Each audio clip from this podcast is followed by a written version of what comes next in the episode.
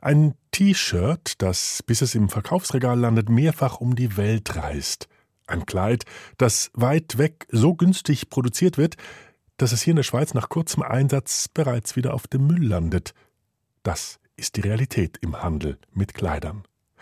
Nicht alle sind damit einverstanden, wollen daran etwas ändern, setzen sich ein, dass zum Beispiel Textilien wieder öfters in der Schweiz produziert werden. Ja, nicht nur das, auch die Rohstoffe sollen wieder vermehrt in der Schweiz angebaut werden.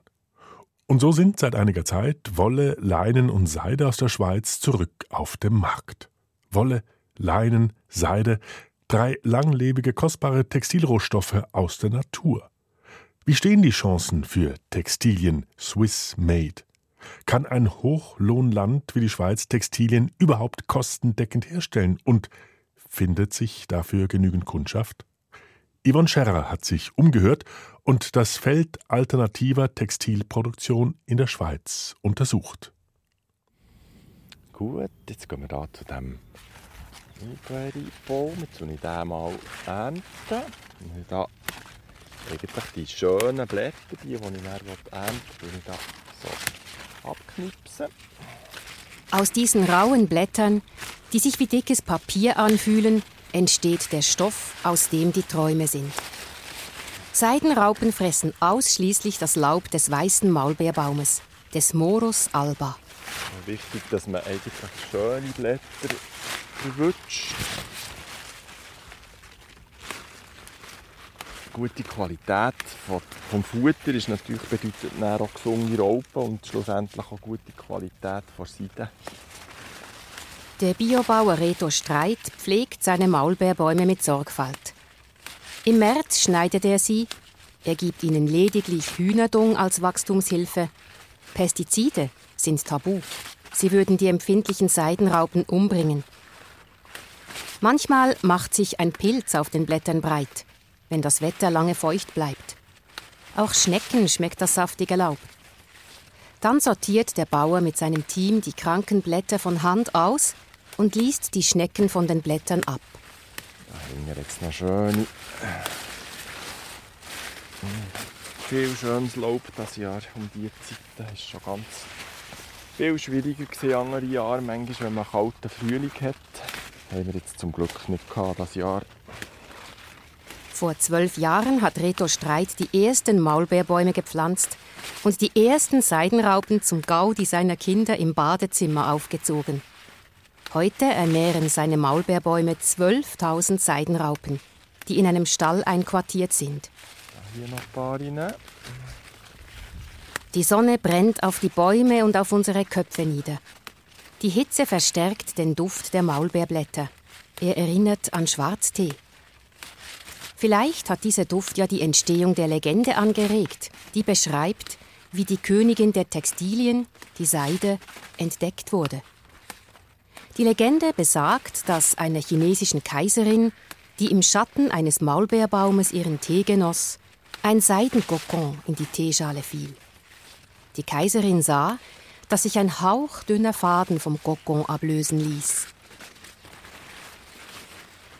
Jetzt aktuell bekommen die Ziderraupen 16 Kilo Blätter. So, und das ist es wichtig, dass man die Blätter eigentlich gut über die verteilen. So bisschen, dann tut man die so schön verteilen. Und die Raupen eigentlich mit diesen Blättern zudecken. Jetzt am 20. Tag, also sie sind kurz vor einem Einspinnen. Die sind rund 4 Gramm schwer. Man tut, äh, regelmässig tut man auch die Raupen wegen, dass man eigentlich ein bisschen sieht, wenn das zum Verpuppen kommt. Eine Raupe verpuppt sich dann irgendwann mit 5 Gramm. Das ist äh, auch hormonell gesteuert, also irgendwann ist der Moment gekommen, wo sie sich einspinnen. Und jetzt kommt ein magischer Augenblick nämlich der, wenn sie anfangen fressen. Wenn man das hört, das ist einfach extrem beruhigend. Ein schönes Geräusch.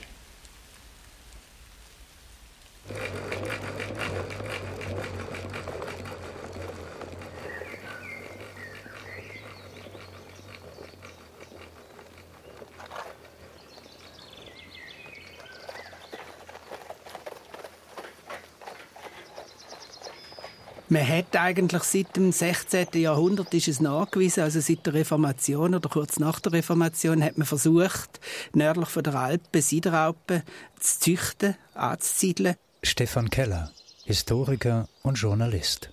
Mulbeerbäume äh, ist nicht so schwierig gewesen. Mulbeere wachsen bei uns. Aber mit den Seiden ist man nie richtig glücklich geworden mit den Sideralpen, weil die sehr heikel sind. Die ersten, die in Zürich Sideralpen eingeführt haben, das sind äh, vertriebene Reformierte aus, aus dem Tessin, wo Zürich sozusagen Asyl bekommen haben. Also die Zeit ist von Flüchtlingen auf Zürich gebracht worden und wo dann da angefangen haben, Sideralpen zu züchten und Seiden zu verarbeiten.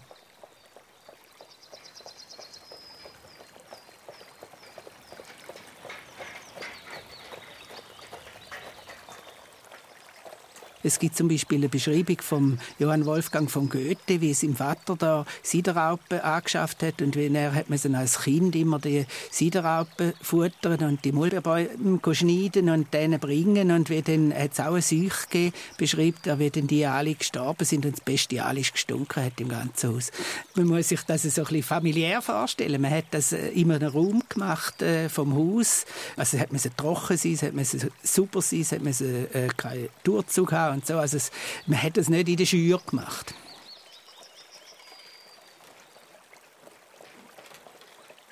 Ein Hobby, aber mit sehr viel äh, Ambitionen verbunden, also mit sehr viel Vorstellung von Reichtum verbunden, weil ja Seiden etwas sehr Teures war. Interessanterweise ist es sogar im 20. Jahrhundert, immer in Krisenzeiten, ist wieder von Seiden gedreht. Das letzte Mal äh, in den 30er Jahren, wo man einfach neue Industrien gesucht hat und im Zweiten Weltkrieg, wo, wo man abgeschlossen war vom Ausland, hat man plötzlich wieder angefangen, Seiden zu produzieren. Mit welchem Erfolg äh, lässt sich heute auch dort schwer herausfinden. Auf jeden Fall ist es nicht nachhaltig, es ist nachher nicht weitergegangen.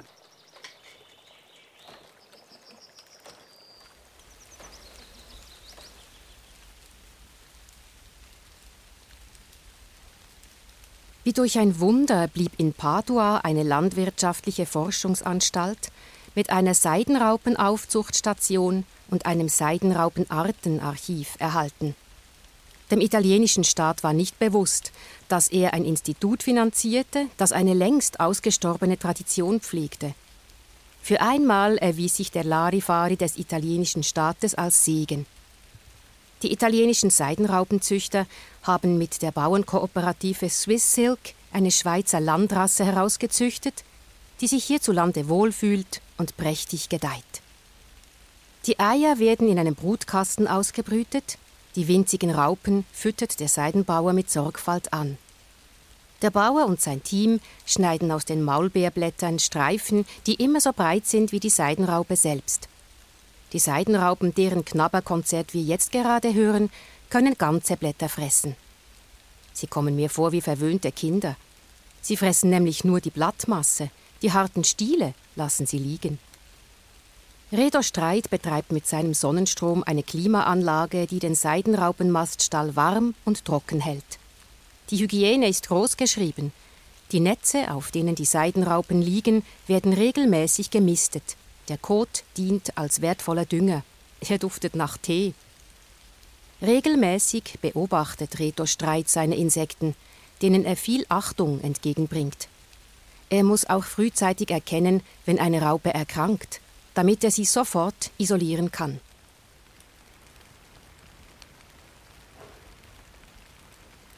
Die Seidenraupe hat nur eine Lebensbeschäftigung Fressen. Alle acht Stunden bekommt sie Futter. In den dreieinhalb Wochen, die sie im Stall verbringt, legt sie das zehntausendfache an Gewicht zu. Das wäre etwa so, wie wenn ein 3,5 Kilo schweres Menschenbaby nach 24 Tagen 35 Tonnen wiegen würde.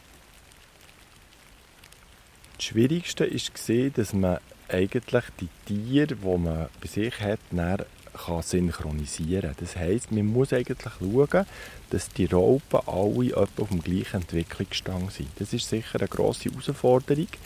Man kann das steuern, indem man früher oder später futtern nach den heutigen. Das Tier tut sich viermal hüten in seinem Leben. Und dann müsst ihr wie quasi genug lang können warten mit Anfuttern, dass wieder alle auf dem gleichen Entwicklungsstand sind. So könnt ihr es ein bisschen steuern. Und am Anfang hat man natürlich, wenn man die ersten Räubchen wieder sich gesehen, bewegen hat man Futter gegeben. Und dann hat er einfach am Schluss etwa zwei Wochen lang haben wir gemacht an diesem Einspinnen. Und das verleidet dem dann auch, ehrlich gesagt ein bisschen. Und jetzt haben wir es so weit eigentlich hergebracht, dass wir das Einspinnen in ein paar Stunden hinter uns bringen. Das ist wirklich so ein magischer Moment. Irgendwann ist am Tag 23 oder 24 von ihrem Leben von sie an tanzen. Und dann sie eigentlich aufhören mit Fressen. Und dann ist es eigentlich von Vorteil, wenn das zeitnah fast alle Raupen gleichzeitig machen. Und dann könnt ihr dann die Raupen anfangen in den Verpuppungsräumen einfüllen. Wir sind meistens zu dritt. Dann. Und dann ist es natürlich viel speditiver erledigt, als wenn ihr irgendwie drei, vier Tage dran müsst machen Die Seidenraupen leben nun in ihrem Kartonrahmen wie in einem Setzkasten. Die Kartonwände dienen als Begrenzung für das Seidenhäuschen, das sie sich in einem dreitägigen Drehtanz spinnen. Eine Drüse produziert den hauchdünnen Seidenfaden, der Seidenleim hält die Fäden zusammen. In drei Tagen entsteht der wertvolle Seidenkokon, leicht wie das Nichts. Das Tier macht eigentlich eine Metamorphose durch. Irgendwann ist der Moment gekommen, wo es fast wie so ein, ein Proteinklumpen ist und das ist dann meistens so nach etwa neun Tagen. Das ist der Moment, wo man ernten wo man die Koko mit einer Maschine eigentlich ausdrücken, aus dem Rahmen raus, so gewinnen. Und dann muss man das Tier abtöten, dass man nicht Falter hat, die ausschleifen, weil das würde bedeuten, dass der Seidenfaden würde reissen und dann könnte man den Seidenfaden nicht mehr abhaspeln. Der Bauer schneidet einen Kokon auf um den genau richtigen Zeitpunkt für den Todestag der Insekten zu bestimmen. Dann kommen die Kokons in einen Trocknungsofen. Beim Trocknen stirbt der Seidenspinner ab. Das schonende Verfahren entwickelten die Seidenbauern mit dem Tierschutz. Trotz aller Sorgfalt und auch wenn die Vermutung nahe liegt, dass das Insekt zwischen Raupe und Schmetterling kaum etwas davon mitbekommt, lässt sich der einzige große Nachteil der kostbaren Seide nicht aus der Welt schaffen. Ohne Tod der Seidenraupen keine edle Seide. Ich freue mich jedes Mal im Frühling wieder, dass es losgeht. Und wenn er die, die 12.000 Raupen eingesponnen sind, ist man auch ein bisschen froh, dass es durch ist, weil es ist auch sehr viel Handarbeit. Es ist auch sehr streng, weil man muss am Schluss eigentlich meistens durch die Nacht die ganze Nacht arbeiten, aufbleiben. Und das zweite oder das dritte tut man dann das Einspinnen begleiten. Ist man also ziemlich erschöpft und müde. Aber es ist halt schon immer eine, eine Genugtuung, wenn man dann die Kokon sieht. Und was sehr schön noch ist, irgendwann ist es dann ganz still im Raum. Wenn sie sich nämlich fertig eingesponnen haben, dann ist es extrem ruhig. Und das ist auch sehr ein, ein schöner Moment.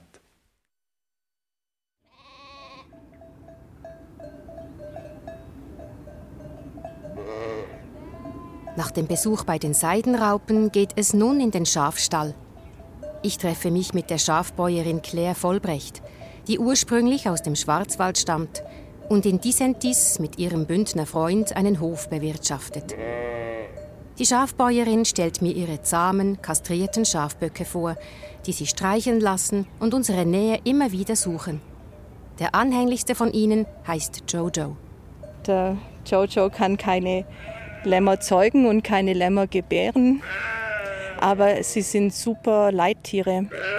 Also sind super, um auch Herden zu zügeln oder auf der Alp die zusammenzurufen und erfüllen so ihren Zweck. Und sie sind super zum Kuscheln.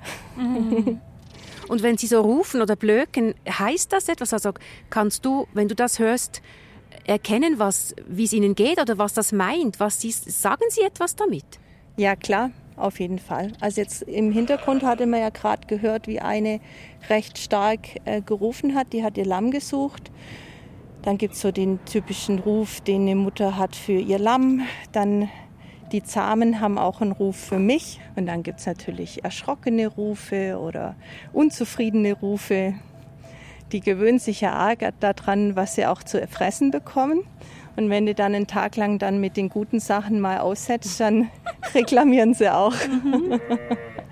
Also die ruft jetzt das Lamm, dieses das Tiefe? Nein, nicht konkret. So diese Wö-Rufe sind oft auch nur, um die Herde zusammenzuhalten oder zu gucken, wo der Rest steckt oder so. Also es sind so wie, ähm, wie wenn man Hallo oder, oder so sich zuruft in den ja, Bergen. Wo bist? Ja, mhm. Mhm. sowas. So typische Mutter-Lamm-Rufe sind eher so. Ah ja, dieses. Ja, das ist ein typisches, ah. wo ich, ich sorge mich um mein Lamm. Wo ist's? Ja. Das sind die typischen Mama-Rufe. Im Stall bei den Seidenraupen habe ich so etwas wie Konzentration empfunden. Andächtiges, fleißiges Kauen und Knabbern. Unterschiedliche Persönlichkeiten lassen sich bei den Insekten nicht ausmachen. Auf der Weide und im Stall von Claire Vollbrecht erstaunt mich, wie menschenbezogen die Schafe sind. Das liegt an Claire. Sie ist mit Leib und Seele Schafbäuerin, mit Schafen aufgewachsen und sie interessiert sich für diese Tiere. Für die meisten Menschen sind Schafe einfach Fluchttiere. Claire sieht in ihnen viel mehr. Und wenn du halt wenig Kontakt zu den Schafen hast, beziehungsweise wenn die halt den Kontakt mit Menschen nicht gewöhnt sind, dann zeigen sie halt nur ihre sehr vorhersehbare Fluchtreaktion. Und dann wirken die vom Charakter her auch sehr langweilig, weil sie ja alle immer nur flüchten. Mhm. Und äh, wenn du das überwindest, dass sie eben nicht mehr Angst vor dir haben, dann kannst du auch richtig schöne Charakterzüge rausfinden. Mhm. Oder auch, dass du auf der Wiese bist und dann legen sich die Schafe um dich drum rum. Oh. Das ist auch schön. Mhm. Ich guck mal kurz nach der Milch. Ja. Ein Mutterschaf hat Drillinge zur Welt gebracht. Die Milch reicht nicht. Deshalb hilft Claire mit Biestmilch nach die sie sich extra von anderen Bauern besorgt und einfriert. Biestmilch, das ist die besonders reichhaltige Milch, die ein Säugetier in den ersten Tagen nach der Geburt eines Jungtiers produziert. Jedes Lamm braucht Biestmilch, damit es überlebt.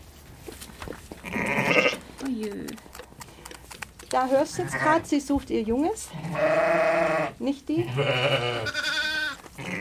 Das da. Mhm ist der Ruf nach, der besorgte Ruf nach, nach einem Lamm. Ich habe jetzt eins hier gerade auf dem Arm. Hat das auch schon einen Namen? Nein, die sind drei Tage alt. Und zwei davon sind Böcke. Und Böcke heißt in der Regel Schlachter. Das ist jetzt auch zahm. Die lernen sehr schnell, woher sie Milch bekommen und reagieren sofort auf dich oder auf deine Stiefelfarbe oder sie erkennen dich sehr schnell als Futterlieferant. Wir erhalten die Schweizer Kulturlandschaft für den Tourismus, für die Biodiversität, so wie sie ist. Wenn wir keine Schafe mehr hätten, dann würden die Flächen, die man hier so sieht, dann zuwachsen. Die würden verbuschen und dann äh, bewaldet sein. Mhm. Früher gab es auch viel mehr freie Flächen, aber die werden nicht mehr bewirtschaftet und jetzt ist Wald. Und ein Stück weit ist ja gut, wenn es Wald ist, so im Sinne vom Schutzwald, aber die Skigebiete sollten ja nicht bewaldet sein und die Wandergebiete auch nicht alle. Und dann brauchst du halt äh, Leute, die das frei halten. Und das machen wir praktisch mit unseren Schafen. Dafür werden wir bezahlt. Also die Subventionen ist praktisch die Bezahlung vom Staat, um unsere Arbeit da in den Stallen hängen zu finanzieren. Und der Fleischverkauf von den Schafbauern liegt vielleicht nur bei 10 oder 20 Prozent von unserem Einkommen. Trotzdem gehört es zur traditionellen Schafhaltung, dass ein Mutterschaf zweimal pro Jahr mindestens ein Lamm zur Welt bringen muss, das geschlachtet wird. Die Tradition des Schlachtens ist wahrscheinlich der Grund, weshalb die meisten Schafbauern wenig Kontakt zu ihren Tieren pflegen. Für Claire, die mit ihren Schafen umgeht, als wären sie ein Pferd oder ein Hund, ist es schmerzhaft, wenn ein Lamm zum Metzger muss. Sie setzt sich dafür ein, dass auf ihrem Hof immer weniger Lämmer geschlachtet werden. Erfreulich hingegen ist für die Schafbäuerin, die Wirtschaftsinformatik studiert hat, bevor sie in die Schweiz kam, das Thema Wolle. Sie arbeitet mit Wollsein zusammen, einem Projekt mit dem Ziel, dass Schweizerinnen und Schweizer wieder Kleider aus Schweizer Wolle tragen. Der anhängliche Jojo, den Claire mit der Flasche aufgezogen hat, lässt sich ohne weiteres anfassen. Er hat eine richtig schöne dicke Wolle. Du spürst, dass er ein bisschen schwitzt. Ja. Also wenn man reingreift. Aber äh, die Wolle schützt auch im Sommer gegen die Hitze. Früher haben wir ja zweimal im Jahr geschoren, wie alle Schweizer. Und mittlerweile scheren wir ja nur noch einmal im Jahr. Und das hilft eigentlich auch im Sommer für die Schafe. Also wir haben viel weniger Lungenentzündungen auf der Alp. Auch speziell in den Wochen, wenn es mal kälter ist oder so. Die Schweiz ist das einzige Land weltweit, das seine Wollschafe zweimal jährlich schert. Einmal im Frühling, einmal im Herbst. Der Frühlingsschnitt erleichtere den Schafen den heißen Sommer auf der Alp, heißt es. Doch laut Fachleuten ist das ein Irrglaube, denn Wolle reguliert die Temperatur und die Feuchtigkeit wie keine andere Faser. Diese Erfahrung macht auch Claire. Der zweite Grund sind die Zuchtshows im Frühling. Das frisch geschorene Schaf soll perfekt aussehen und den Schönheitspreis gewinnen. Wolle von zweimal geschorenen Schafen ist kurz und rau und lässt sich nur schwer zu Garn für Kleidungsstücke verarbeiten. Schert man hingegen das Schaf nur im Herbst, Kurz bevor es für den Winter eingestallt wird, wo es schön warm hat, bekommt man eine langfaserige Wolle, aus der sich ein gutes Garn und sogar ein Trikot herstellen lässt, der schon Ähnlichkeit mit dem feinen Merino-Trikot hat, an den wir gewohnt sind. Schöne Wolle bedeutet zum einen, dass sie lang ist und dass auch die Farbmarkierungen von den Schafen für die Alp nicht an den schönen Stellen sitzt, also die äh, Wolle auf dem Rücken runter zum Bauch ist die schönste Wolle. Also Bauch selber nicht, aber halt das praktisch das Rückenvlies ist das Schönste. Und wir gucken immer, dass die Farbmarkierungen, die wir ja für die Alp setzen müssen, um dann später unsere Tiere wieder aussortieren zu können, eher auf dem Kopf sitzen, also dort, wo die kurze Wolle ist. Dann ist schöne Wolle auch die, die wenig äh, Dreck drin hat, also die wenig Grassamen drin hat oder vom Heu. Das bedeutet halt, dass es nicht gut ist, im Herbst die erst einzustallen und danach dann zu scheren, weil dann hast du viel mehr, viel mehr Heu oder Stroh in der Wolle drin. Der Tierschutz schreibt vor, dass jedes Schaf geschoren werden muss. Weshalb eigentlich? Weil sich Parasiten in der Wolle niederlassen. Das sind Schafläuse oder Zecken, die in der Wolle dann auch vielleicht überwintern oder dort auch nisten. Und es tut dem Schaf gut, wenn es regelmäßig vielleicht einmal im Jahr geschoren wird. Die Seidenbauern ziehen ihre anspruchsvollen Raupen auf, weil sie ihren Seidenfaden wollen. Die Schweizer Seidenbauern sind in der Kooperative Swiss Silk zusammengeschlossen verdienen einen angemessenen Stundenlohn und erhalten einen vergleichsweise guten Preis für ihre Gogons. Schafe hält in der Schweiz niemand mehr der Wolle wegen. Die Wolle fällt quasi als eine Art Abfall an. Das ist ihr größter Vorteil und ihr größter Nachteil. Der Vorteil? Das Scheren tut dem Schaf wohl. Das Tier lebt nach der Prozedur weiter und schenkt uns jedes Jahr mehrere Kilogramm Wolle. Der Nachteil? Die meisten Schafhalter scheren ihre Schafe, weil es Pflicht ist. Der Wollpreis ist tief. 40 Rappen bis 1,40 bekommen die Bauern im Schnitt für ihre Ware. Große Mühe lohnt sich nicht. Die Wolle der Schafe, die zweimal geschoren werden, ist qualitativ ungenügend, um Garne daraus zu spinnen. Sie findet ihren Einsatz zum Beispiel in der Dämmung von Temperatur und Schall oder kommt in Steppdeckenfüllungen zum Einsatz. Das ist ein zentraler Grund, weshalb das Projekt Wollsein entstanden ist. Wollsein will den Bauern einen guten Preis bezahlen, will aber im Gegenzug eine gute Qualität. Die beste Wollqualität des weißen Alpenschafes, wie sie Claires Schafe haben, ergibt einen Erlös von 2,50 pro Kilogramm. Genauso viel kostet aber auch ein Kilogramm feinstes, bereits gewaschenes und gekämmtes Merinogarn aus Neuseeland. Raphael Müller hat das Ziel, den Wollpreis bis 5 Franken zu erhöhen, wenn die Qualität stimmt.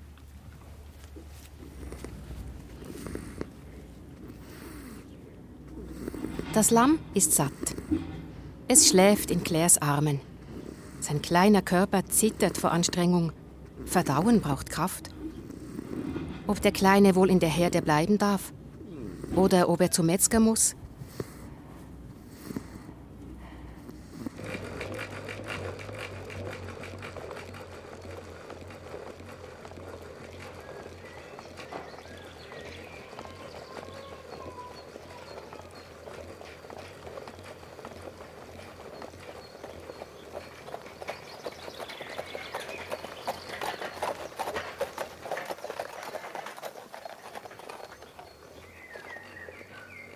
Das Schaf stammt vom Mouflon ab. Wie so vieles geht sein Ursprung auf den fruchtbaren Halbmond zurück. Bereits die Babylonier züchteten Schafe. In der Römerzeit war Schafzucht wichtig. Schon in der Steinzeit tauchte in der Schweiz die erste Schafrasse auf. In der Kupferzeit bis 1800 vor Christus kam eine zweite Rasse hinzu. Diese beiden Urrassen haben sich bis ins 18. Jahrhundert behauptet. Dann erlaubte der spanische König Philipp, dass Merino-Schafe lebend ausgeführt werden durften, was bis dahin verboten war. Das Merino-Schaf mit seiner feinen Wolle trat den Siegeszug an. Australien und Neuseeland überschüttete die Welt hinfort mit großen Mengen billiger, standardisierter Wolle. Aus einer Kreuzung von Schweizer Rassen mit dem spanischen Merino-Schaf entstand auch das weiße Alpenschaf. Die Schafe wurden ihrer Wolle wegen gehalten. Wolle war als Lieferant warmer Kleider hochwillkommen. Wer Wolle hatte, spann und verwob sie zu Wolltuch.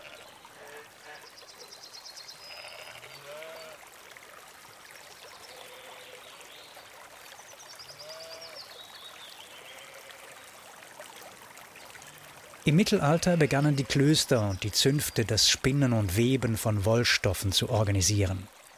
In Freiburg gab es im 15. Jahrhundert zum Beispiel Handel mit edlem Schweizer Wolltuch, das auch ins Ausland exportiert wurde. Schweizer Wolle kam vor allem für den Gebrauch im Inland zum Einsatz.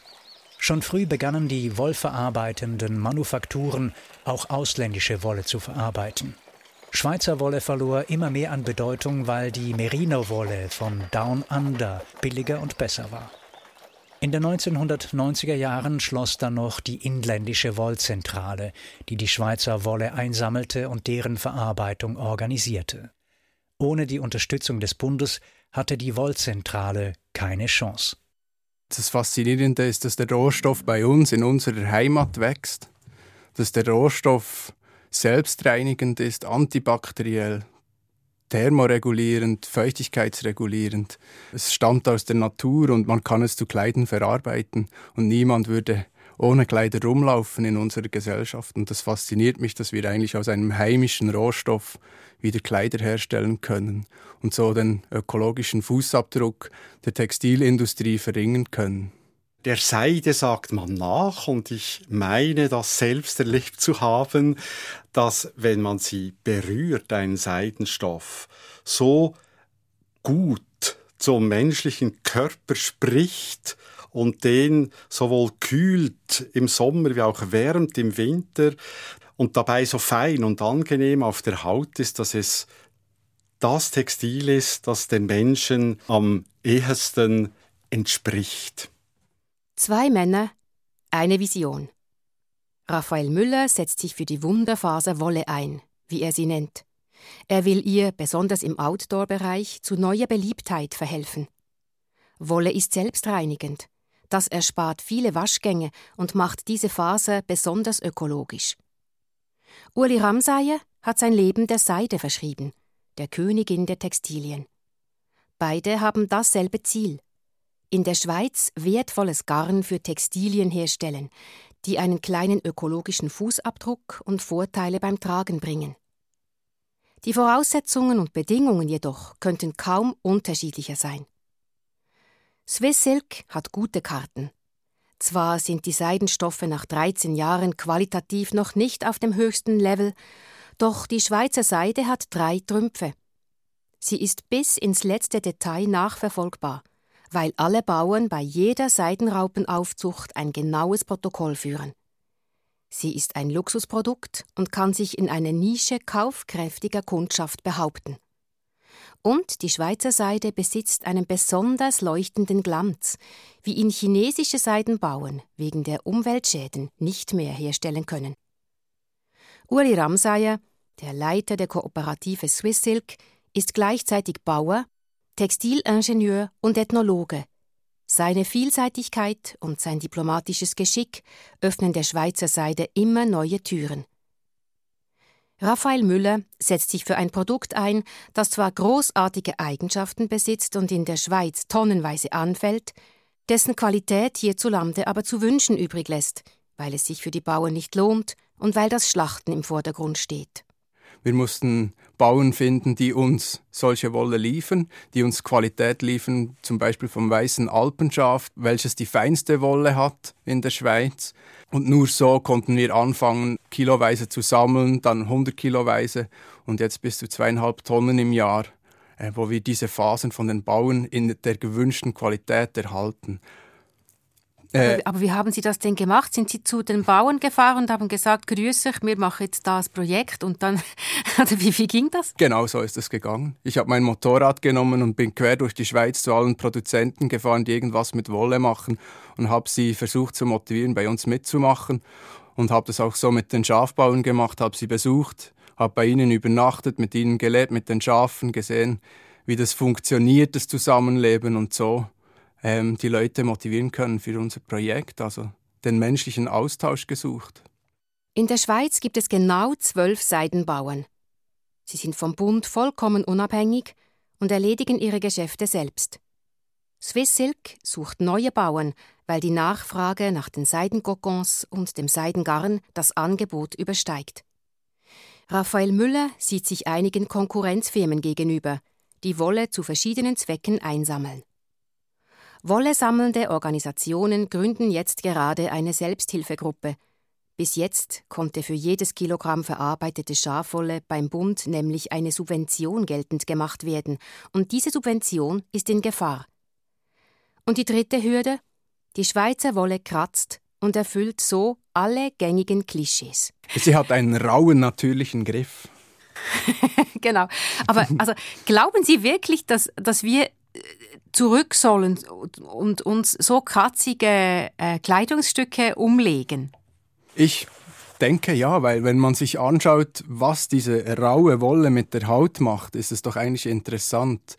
Sie sticht uns immer in die oberste Hautzellschicht. Und diese Zellschicht wird angeregt, wird besser durchblutet und so haben wir eigentlich eine gesündere Haut. Also wenn man das aus dem gesundheitlichen Aspekt betrachten will, ja, sollten wir alle wieder rauere Wolle tragen oder halt ein Langarmshirt darunter ziehen oder ein Hemd. Weil die Wolle ist gemacht für unseren Breitengrad auf dem Kontinent und sie reguliert unsere Temperatur so, wie unsere Natur gemacht ist. Trotzdem setzt sich Raphael Müller dafür ein, die bestmögliche Qualität Wolle von den Bauern und Bäuerinnen zu erhalten, um feinere Produkte produzieren zu können, die eher dem heutigen Körpergefühl entsprechen.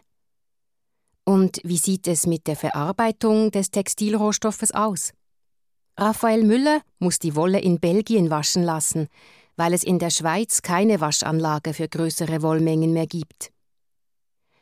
Auch bei der Produktion der Seide gibt es einen Verarbeitungsschritt, den Swiss Silk nicht in der Schweiz machen lassen kann – das Verzwirnen der hauchdünnen, vom Kokon abgehaspelten Seidenfäden. Doch ganz nah an der Schweizer Grenze gibt es im italienischen Golverde noch eine Seidenzwirnerei, die für Swiss Silk auch durchscheinende Seidenorganza webt. Das ist ein feiner Schleier, wie für eine Traumhochzeit. Swiss Silk kann die Seidenfäden per Post schicken, weil die Mengen noch überschaubar sind und die Seidenstoffe federleicht. Allen Widerständen zum Trotz glaubt Raphael Müller an den Schweizer Wollepulli. Er glaubt daran, dass die Zeit kommt, in der man hierzulande den Wollpullover mit dem gleichen Stolz trägt wie zum Beispiel in Norwegen.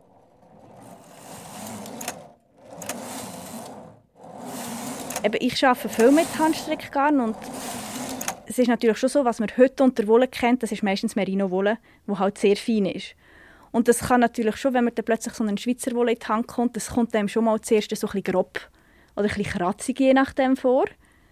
Aber wenn man damit arbeitet, finde ich, ich habe es dann auch noch gefärbt und wenn man es wäscht und verstrickt, ich habe gefunden, mit jedem Arbeitsschritt ist es auch ein bisschen weicher geworden. Ich finde es auch sehr schön, weil man hat wirklich, man spürt das Material, wenn man es anlenkt. Es ist nicht einfach irgendeine glatte Oberfläche, sondern man merkt wirklich, dass es ja, ein bisschen etwas Rustikaleres ist und ich finde, das dürfen wir auch. Also, man merkt wirklich, dass es ein Naturmaterial ist, wenn man es so anlenkt. Im Wollenpulli, gerade so im Frühling, ich kann den den ganzen Tag anlegen, weil wenn es kühl ist, tut es mich wärmen. Und wenn es etwas wärmer ist, tut es gleich noch genug weit kühlen und isolieren, dass ich nicht schwitze.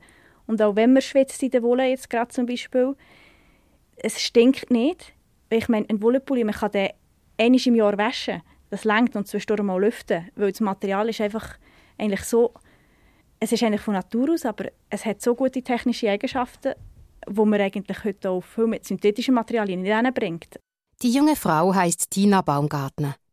Sie hat gerade den Knitwear Specialist an der Textilfachschule Zürich abgeschlossen. Tina Baumgartner hat beim Projekt Power of Craft mitgemacht.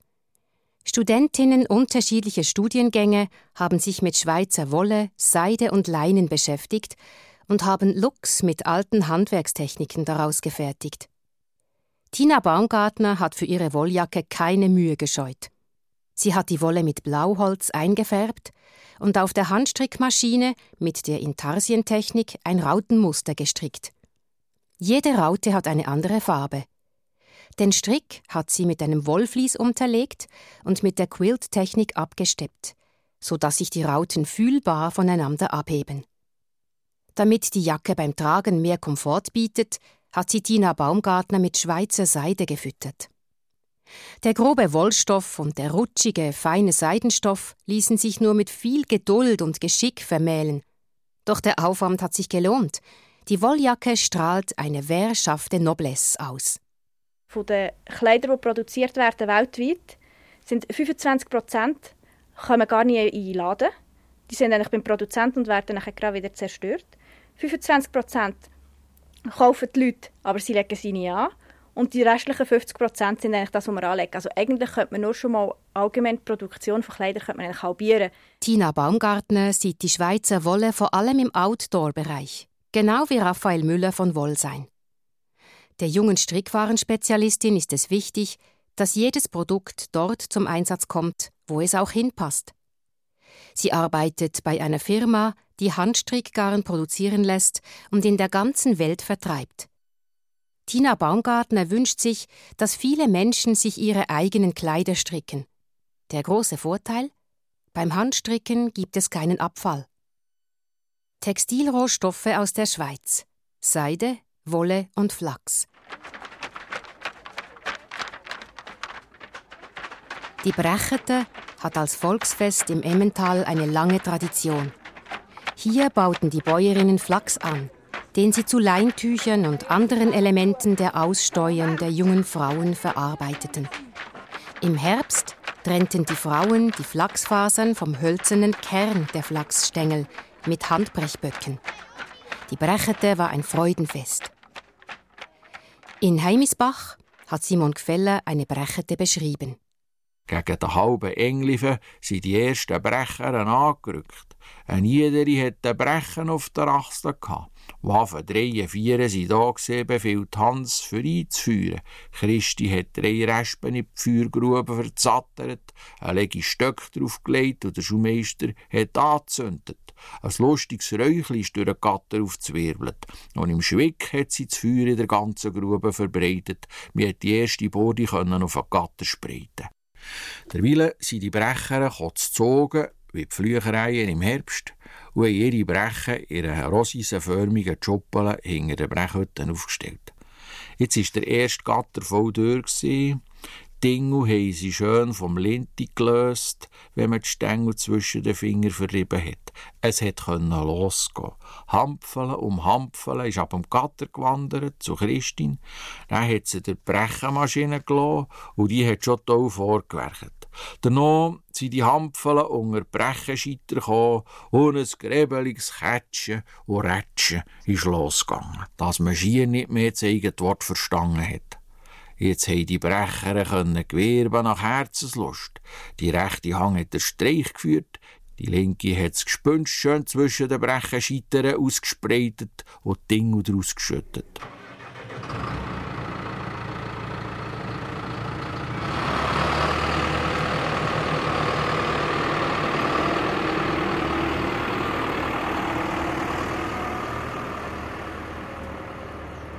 Ein milder Frühlingstag.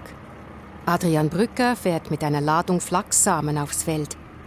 Auch sein Hof liegt im Emmental, im Dorf Villadingen. Das ist eine wunderbare Pflanze, sie wächst sehr schnell. Sie braucht praktisch keinen Stickstoff, also sie wächst sehr extensiv in dem Sinn.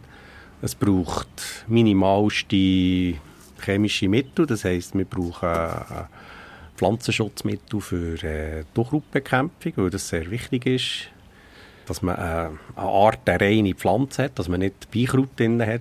Das gibt nachher eine Verfälschung von der Textilien, also von der Faser ist das sehr schwierig, wenn man dort viel Geld drin hat. Darum tun wir eigentlich zurzeit nicht darauf verzichten, auf die Herbizidbehandlung, aber das entspricht etwa einer Tafel Schokolade pro Hektar, die man da einsetzen die Leute sind sehr begeistert, wenn sie sie sehen, wenn sie dann anfangen zu blühen. Anfang Juni fängt die anfangen zu blühen, bis Mitte Juni, je nach Wetter. Dann fängt das am Morgen um 10 Uhr an. Um 1 ist das oben schon wieder fertig. Dann geht jede, jede Blüte wieder ab. Und wie später das, das dann ist in der Saison, ist das so ein blaues Blütenmeer am Boden. Das sieht also wirklich fantastisch aus. Und die Leute, die kommen schauen, die, die, die auch sehr viele Fragen und die können richtig packen. Also das Flachsfieber hat uns definitiv gepackt. Fahrt ins Blaue, oder? das ist auch ein, ein, ein Ausdruck, der eigentlich äh, von der Linie her stammt. Da sind aber Mütter mit den Söhnen über Land gefahren und, sie schauen, welche Bauerntochter die schönsten gesteckelten Leinenfelder hat, oder, wo sie dann Leinen selber machen können. Selbstversorgung ist das meistens dann gesehen. Und dann hat es eben geheißen, das, der hier musst, das ist die, die schönsten Leinenfelder, das ist die Bauernfrau, die für dich würde passen Heute hat man Facebook, oder? das ist ja auch blau, ich weiß nicht, ob es ein Zufall ist, aber äh, das ist immer spannend eigentlich.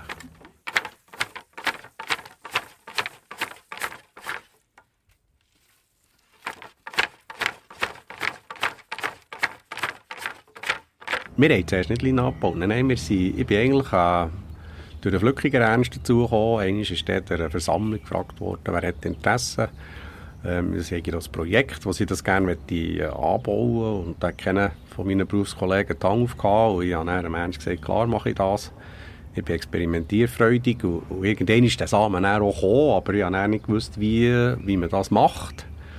Wir haben dann einen Hektar gesagt und dann ist der gewachsen, wunderbar.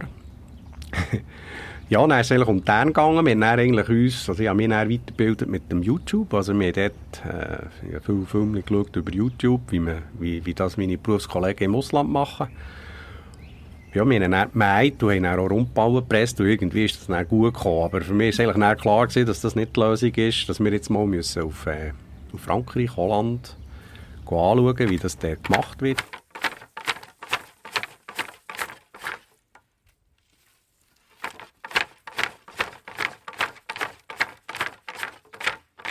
Nach 100 Tagen ist die Flachspflanze reif.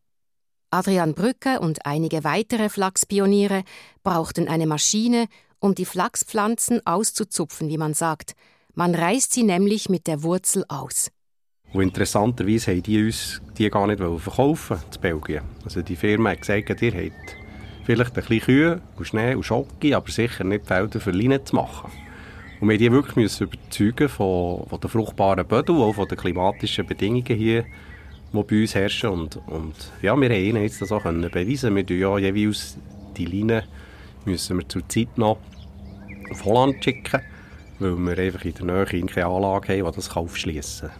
Das ist so ein bisschen der Wermutstropfen dabei, aber wenn wir dann irgendwann ein bisschen grösser sind, kann man dann auch über das diskutieren. Wir sind ja noch im Start-up-Bereich, wo man wirklich näher kann irgendwann, wenn man eine gewisse Fläche hat, wird die Anlage in der Schweiz installiert, da bin ich sicher. Nach dem Zupfen liegen die Pflanzen noch eine Zeit lang auf dem Feld. Zwischendurch wendet sie der Bauer. Dieser Prozess heißt Rösten. Der Bauer lässt dabei die Pflanze verrotten. Der Alternaria-Pilz greift sie an und beginnt, die Fasern vom harten Stängel zu lösen. Was früher die Frauen auf dem Brechbock machten, wird heute von riesigen Maschinen in Holland erledigt.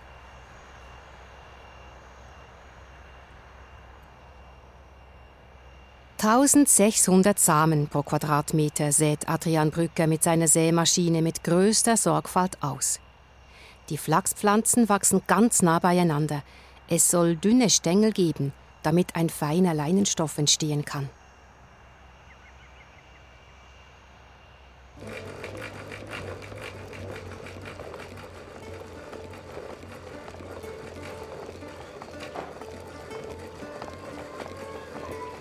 Schneeweiße Leinwand. Der teuerste Stoff der Welt. Leinwand für Könige und den Hochadel. 600 Jahre lang kam dieses Stoffjuwel aus St. Gallen. Ein regelrechter Exportschlager. Die St. Galler wollten besser sein als die Konstanzer. Sie bauten über 700 Metern Flachs an, setzten die Pflanzen ganz nah zueinander, feine, kurze Stängel wuchsen. Das Resultat? Ein superfeiner Faden. Die Zünfte regelten die zwölf Verarbeitungsstufen und das Bleichen des gräulichen Leinenstoffes. Maultiere brachten die kostbare Fracht nach Nürnberg und Genua. Per Schiff ging es weiter nach Paris und London.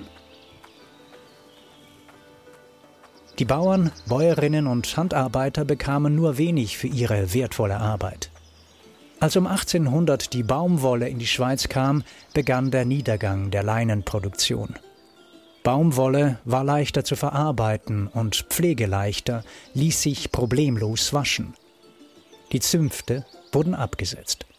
St. Gallen war jetzt eine Handelsstadt. Sie blieb reich. Man wich auf Baumwolle aus, später dann auf die Veredelung von Textilien. St. Galler Stickereien erlangten Weltruhm. Auch an anderen Orten im Mittelland gab es Leinwandproduktion. Die Bauern versorgten sich selber mit Leinentuch, Manufakturen verarbeiteten Flachs aus dem In- und Ausland zu Leinenstoffen. Doch als die Baumwolle ihren Siegeszug antrat, sah man die Flachsblüten immer seltener. Nach dem Zweiten Weltkrieg war endgültig Schluss. Die Branche ist noch lange nicht so weit wie eigentlich im Bereich Nahrungsmittel, wo man auf die Label alle hat. Aber Textilien schauen die Leute nach wie vor auf, wo ist es am billigsten. Und ich bin überzeugt, dass das muss, äh, ändern muss ich sage gerne, wir sind so ein bisschen gegen die Bewegung von der Fast Fashion. Also wir wollen eigentlich ein Slow Fashion. Wir tun gescheiter etwas Wertigeres kaufen, wo kannst kontrollieren, wo das es angepflanzt ist worden, wie das es ist verarbeitet worden. Wir können garantieren, dass keine Kinderarbeit äh, dahinter steckt. Alles, was Richtung Asien geht, kann man das nicht in dem Sinn so einfach kontrollieren, wie das bei uns eigentlich machbar ist. Aus Schweizer Leinen ist auch ein Schwingerhosenzwilch entstanden. Die Flachsbauern sind enttäuscht, dass sich die Verantwortlichen des diesjährigen Schwing- und Elblefests, das über ein gewaltiges Budget verfügt, für Billighosen aus China entschieden haben. Um dem Schweizer Leinenstoff Aufwind zu geben, ist die Dachorganisation Swissflex ins Leben gerufen worden. Ihr Kopf ist der Agronom Dominik Füglistaller, der seine Diplomarbeit über den Flachs schrieb. Er hat sein Herz an dieses blaue Wunder verloren. Flachs ist eine ergiebige Pflanze. Von den etwa neun Fußballfeldern Flachs, die in der Schweiz derzeit angebaut werden, erhalten die Bauern 40 Tonnen Stroh, die zu Rundballen gepresst nach Holland fahren, wo sie aufgeschlossen werden. Dann nach Polen weiterreisen, wo die Faser in die Spinnerei kommt. Das Weben geschieht dann wieder in der Schweiz. Die Stoffe von Swissflex sind robust, Dominik Füglistaller will weiter an der Qualität schrauben. Das kann er auch, weil er von Holland für jedes Flachsfeld genaue Qualitätsangaben erhält. Ich habe mich eigentlich direkt am Rohstoff selber inspiriert, an den Flachspflanzen. Die Flachsfelder, die so wunderschön blühen, wo dann die Blüten dort aufgehen und wirklich das lila-blau, das habe ich auch reinbringen in meiner Jacke. Die ist jetzt so gefärbt, dass wirklich Oben die eine Hälfte ist ähm, in die blaue Farbe dunkt worden eigentlich. Es sollte ein kleines Flachsfeld ja, darstellen, das Gefühl von dem vermitteln. Ich möchte am Kunden einfach näher bringen, von wo eigentlich der Stoff kommt und um den Stoff wertschätzen, ist mir wichtig gewesen, dass es eigentlich, dass man nicht viel Abfall produziert. Also mein Schnitt bei dem Mantel jetzt und so auch beim Overall ist so gezeichnet, designt, dass es keinerlei Abfall gegeben hat.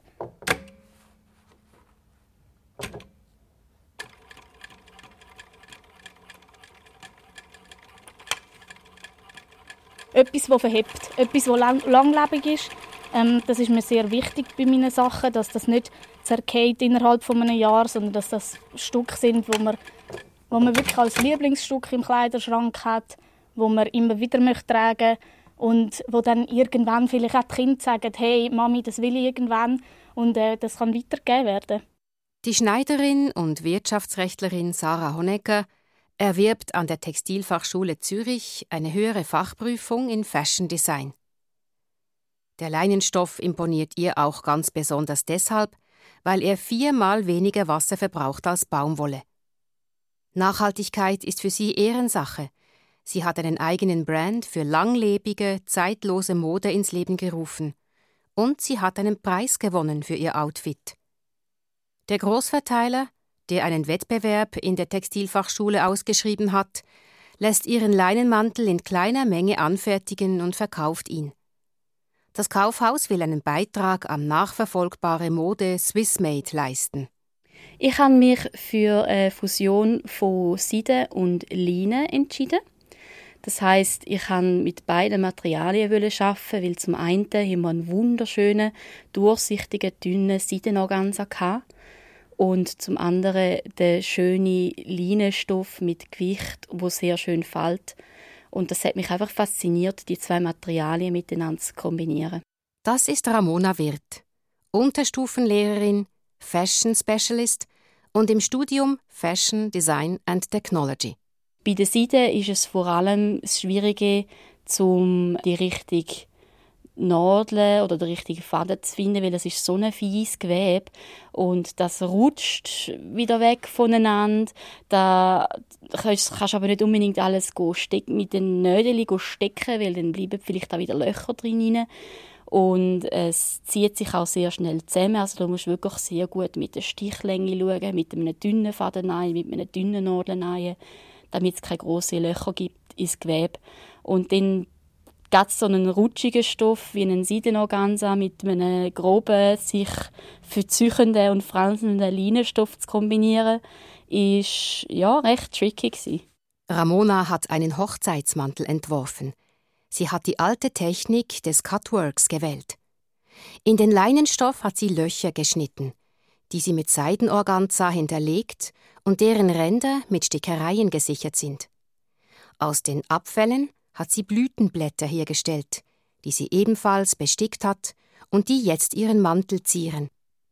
Das anliegende, reich bestickte Oberteil hat überlange, schwere Leinenärmel, die an eine Schleppe erinnern. Zwei Wochen lang hat Ramona Wirth daran genäht. Modernste Maschinen haben ihr beim Ausüben der alten Handwerkstechniken gute Dienste geleistet.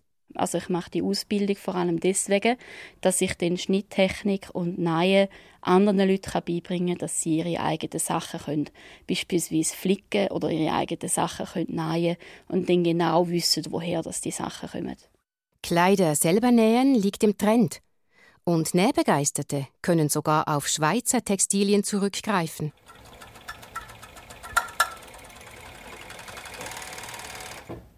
Wie stehen die Chancen? für die drei Schweizer Textilprojekte Swissflax, Wollsein und Swissilk. Wie stehen die Chancen für Textilrohstoffe aus der Schweiz generell? Die Schweizer Wolle hat es am schwersten, auch wenn sie tonnenweise anfällt. Die Schafhaltung steht unter Druck. Der Wolf macht den Schafhalterinnen und Schafhaltern zu schaffen und stellt sie vor fast unlösbare Probleme. Viele Bauern finden außerdem keine Nachfolger, die Jungen scheuen die großen Aufwände. Die Nachfrage nach Schweizer Leinenstoffen wächst. Trotzdem hat Swissflex noch Leinenreserven. Doch das könnte sich bald ändern. Wegen des Klimawandels haben die Leinengroßproduzenten Holland und Belgien nämlich Probleme.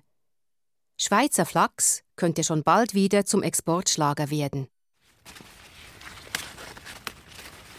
Die Schweizer Seide sticht alle aus.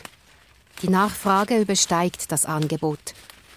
Neuerdings liefert Swissilk ihre Seidenkokons sogar in die Medizintechnik, die Implantate daraus herstellt.